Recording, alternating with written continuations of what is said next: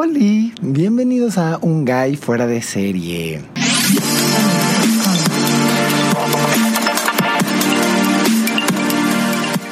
Oigan, pues bienvenidos otra vez. Eh, estoy muy contento de hablar de la serie y un poco nervioso también de hablar de la serie de la que quiero hablar hoy, porque es una de mis series favoritas, es uno de mis descubrimientos favoritos. Eh, yo creo que la descubrí en el 2018. Eh, esta serie es del 2017, es de HBO, creada por David E. Kelly y es Big Little Lies no confundirse con Pretty Little Liars. Este, ¿qué tal mi inglés, eh? Mm, Pretty Little Liars. Mm. No, pero no confundirse con Pretty Little Liars, que este, alguna vez yo le recomendé Big Little Lies a una amiga y me dijo, ¿por qué estás viendo estas mierdas? Y pensó que estaba hablando de, este, Pretty Little Liars, pero no, no es la serie adolescente que nunca he visto. No sé si es buena o mala o qué.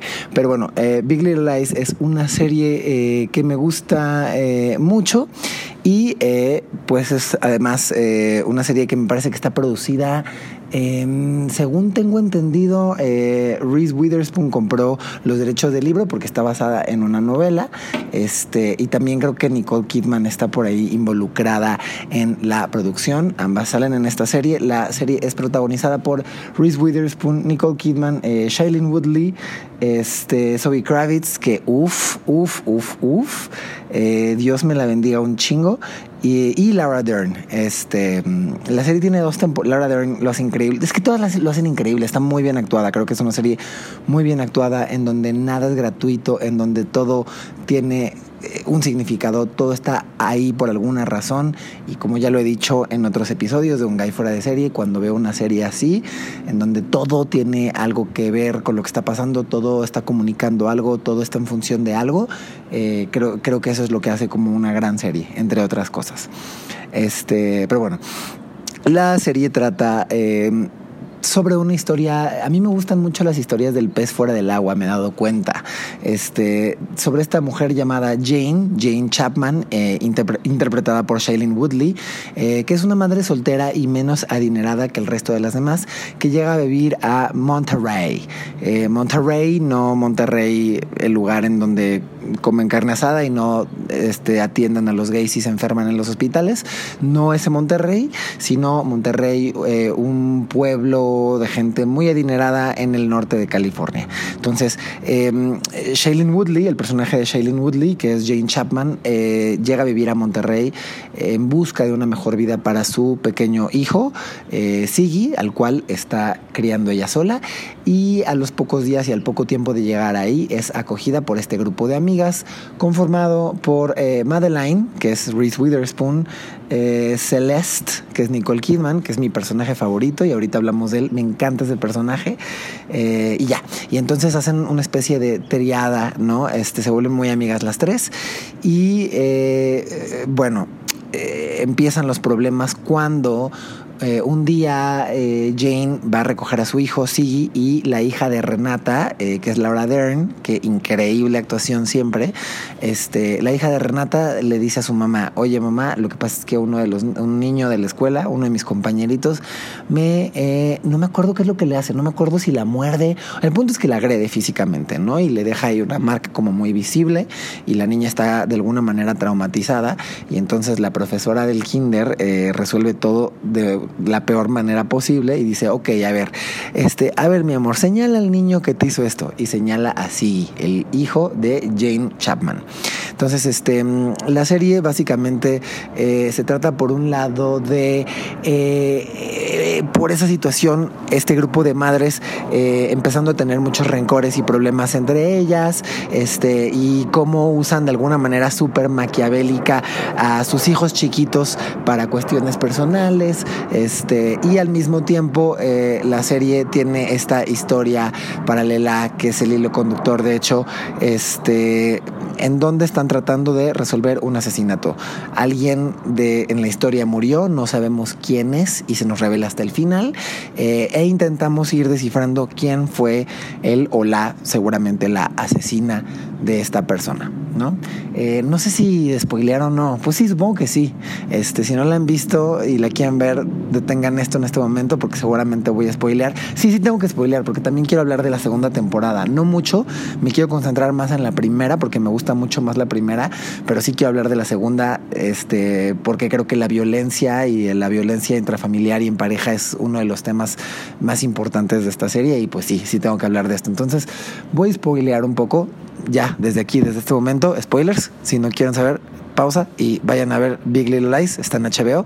Este y ahora sí, eh, el asesinado es eh, este hombre Perry. Perry, que es el esposo de Celeste.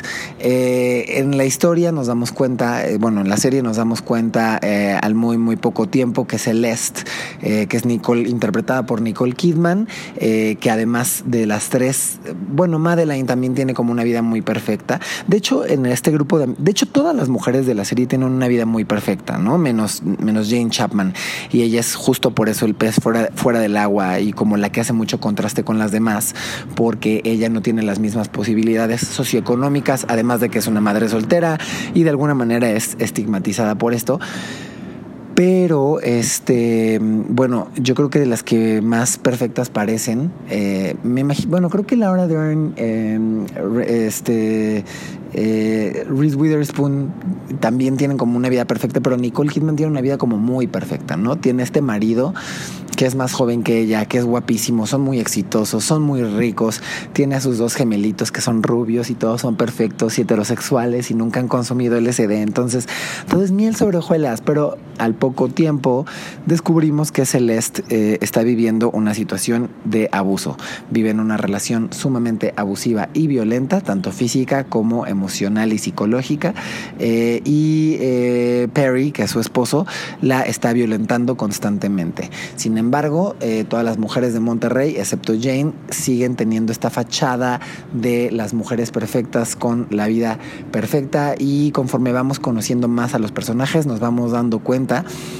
de que esto no es así. Estos son los problemas de eh, Celeste, esta eh, abogada retirada que ya no le ya no puede trabajar porque su esposo violento no se lo permite y además es violentada constantemente. Pero también el resto de los personajes tienen este, su serie de problemas, ¿no? O sea, Reese Witherspoon, este Reese Witherspoon, que es Madeline, que es esta como este madre perfecta, que es, como esta mujer súper odiosa, pero que también entiendes de alguna manera, eh, también tiene sus problemas, ¿no? Y también tiene su mierda no resuelta y también tiene su cosa ahí donde este sigue pues muy resentida con su ex esposo por haberla engañado con Bonnie, que es Zoe Kravitz, diosa del Olimpo, Dios me la bendiga, este, y al mismo tiempo también eh, no está tan segura de querer estar con, con Ed, su nuevo esposo, y entonces le pone el cuerno. Y, entonces, lo primero que quisiera resaltar de esta serie es que me gusta mucho esta reflexión de que todo el mundo tiene problemas, ¿no? O sea, todo el mundo tiene sus problemas, por más perfectas que parezcan sus vidas, y creo que esto es central en la serie.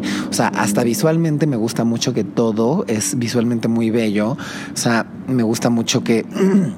La foto es como muy bonita y hay unos paisajes preciosos eh, y viven en unas casas enormes y bellísimas y por dentro todo es horrible, ¿no? Y todo lo que les está pasando a estas mujeres es horrible y están cargando con un montón de cosas bien oscuras pero por fuera todo es como muy bello, ¿no? Me gusta como mucho ese contraste y ese juego este, visual y narrativo, como de que todo por fuera es perfecto y hermoso y por dentro todo es horrible, ¿no? También Laura Dern, que se llama Renata, sí, claro, Renata, este, igual tiene un chingo de problemas, ¿no? Está casada con un hombre, este, pues que es un corrupto de mierda y entonces ella está a punto de perderlo todo en la segunda temporada y tiene una de las líneas más icónicas de esta serie que es I refuse to not be rich, ¿no? Me rehuso a no ser rica. Este, entonces sí, y bueno, también este, descubre que el esposo le pone el cuerno con la, con la, este, con la nana. Entonces, eso es lo primero que me gusta mucho de esta serie, ¿no? Como toda esta fachada que es muy perfecta, estas casas enormes, eh, Monterrey, que es este pueblo de gente adinerada, y por dentro todo está roto y todo está en ruinas y todo es oscuro y no hay playa por dentro, ¿no? Y no hay mar y no hay aquí toma este champaña en nuestro viaje a Disney. No hay nada de eso por dentro. Por dentro es todo lo contrario. Entonces, eh, eso me gusta mucho. Eh, Creo que es una historia sobre sororidad. Eh, el, que muere al final, ya lo dije, ¿no? Es Perry, en un episodio de violencia en donde está a punto de, una vez más, como lo ha hecho durante toda la primera temporada, está a punto de violentar otra vez a, em, a Celeste Llega, eh, llegan los otros personajes femeninos y eh, Bonnie, mm, conflictuada y sin saber qué hacer mucho, empuja a Perry. Y entonces estas mujeres lo que deciden hacer es este, estar unidas y ante la adversidad también como que de alguna manera se unen, ¿no? Lo cual pues creo que sí pasa en la vida real, ¿no? Muchas veces nos unimos a otras personas y entendemos a otras personas gracias a la adversidad y a los momentos difíciles. Y entonces estas mujeres deciden guardar el secreto y este no decirle nada a la policía, ¿no? Este, entonces es una historia sobre sororidad, sobre cómo la adversidad también une a la gente. Y creo que algo que descubren todos los personajes es que en la medida en la que dejas de ver a las otras mujeres como tu competencia o como tus enemigas, realmente todo se empieza a aligerar, ¿no? En algún momento Renata, eh, que culpa mucho a Jane porque su hijo le hizo daño a su hija, este, pues hace mucha enemistad no solo con Jane, sino con Madeline, ¿no? Con Reese Witherspoon, que también está defendiendo mucho a su nueva amiga.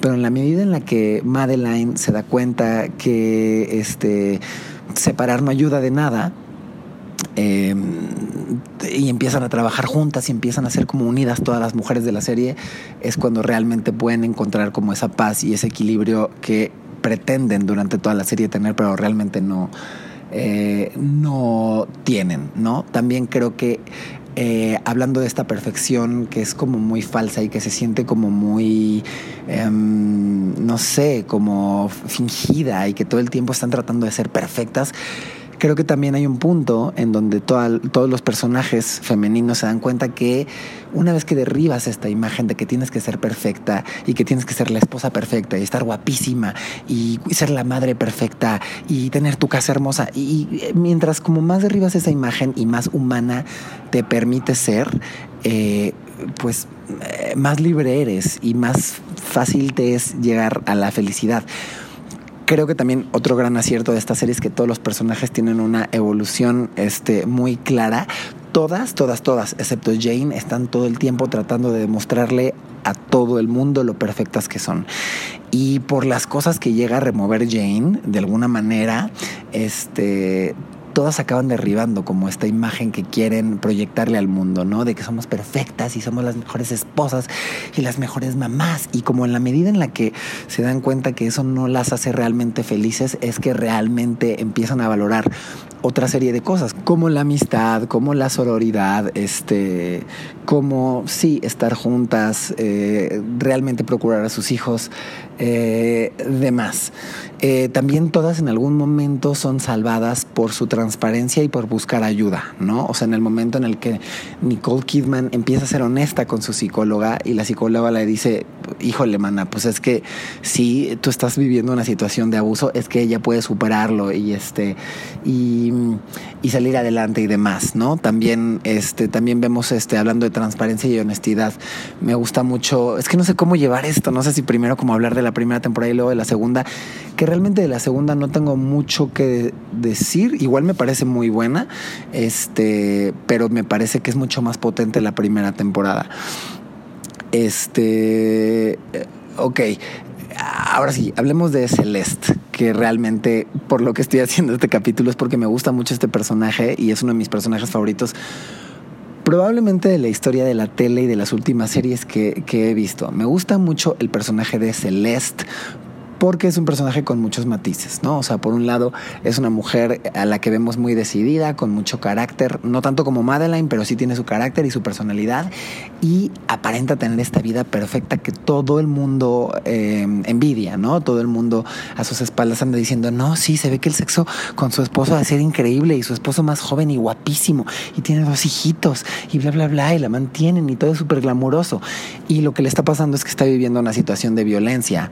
Eh, que también Dato interesante para los fans de la, de la serie. Eh, escuchan una entrevista que Nicole Kidman eh, le dijo a este hombre, Skarsgård, ¿cómo se llama este hombre?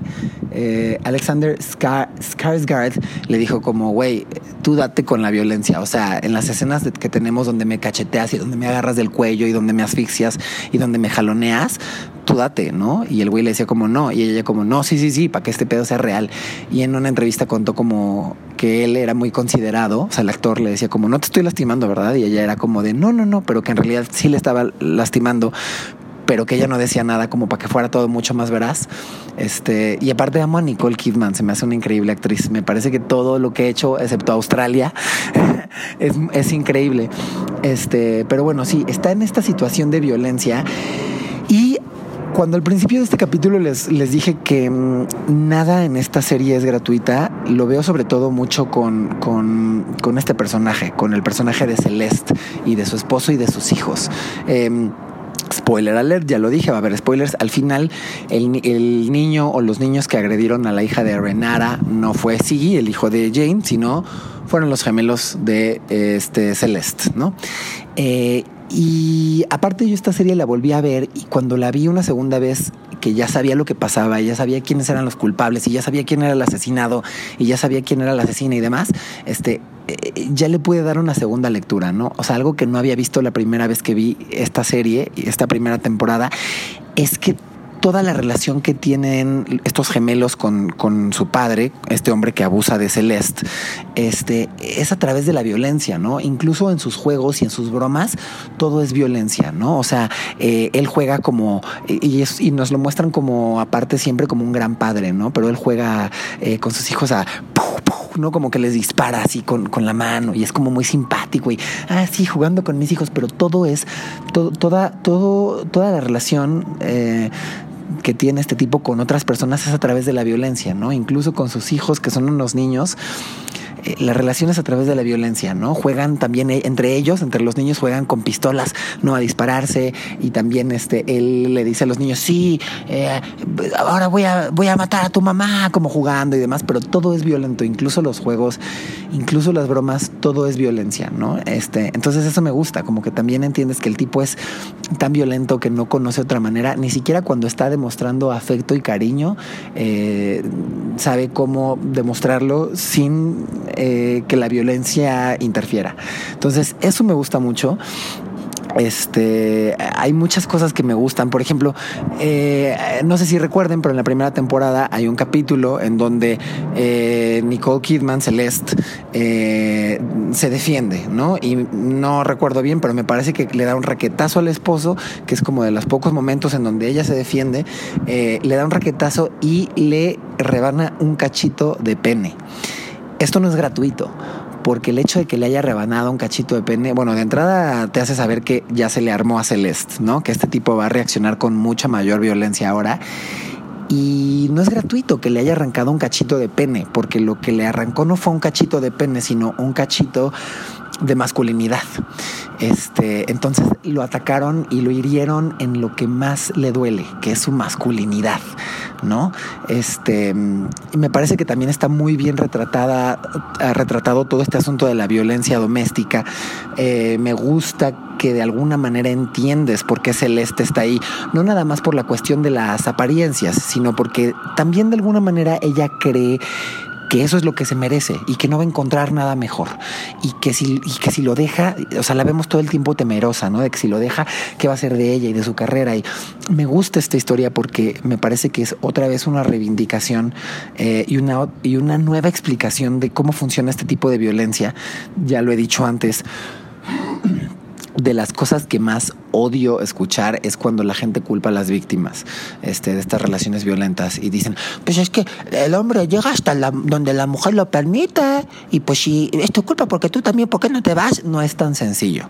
O sea, también esta es una serie que creo que lo retrata muy bien y nos hace entender que no es tan sencillo. No, no es como, ay, me, pues qué tonta, si te pegaron, ¿por qué no te fuiste? Pues no, porque hay un trabajo de manipulación detrás de todo eso.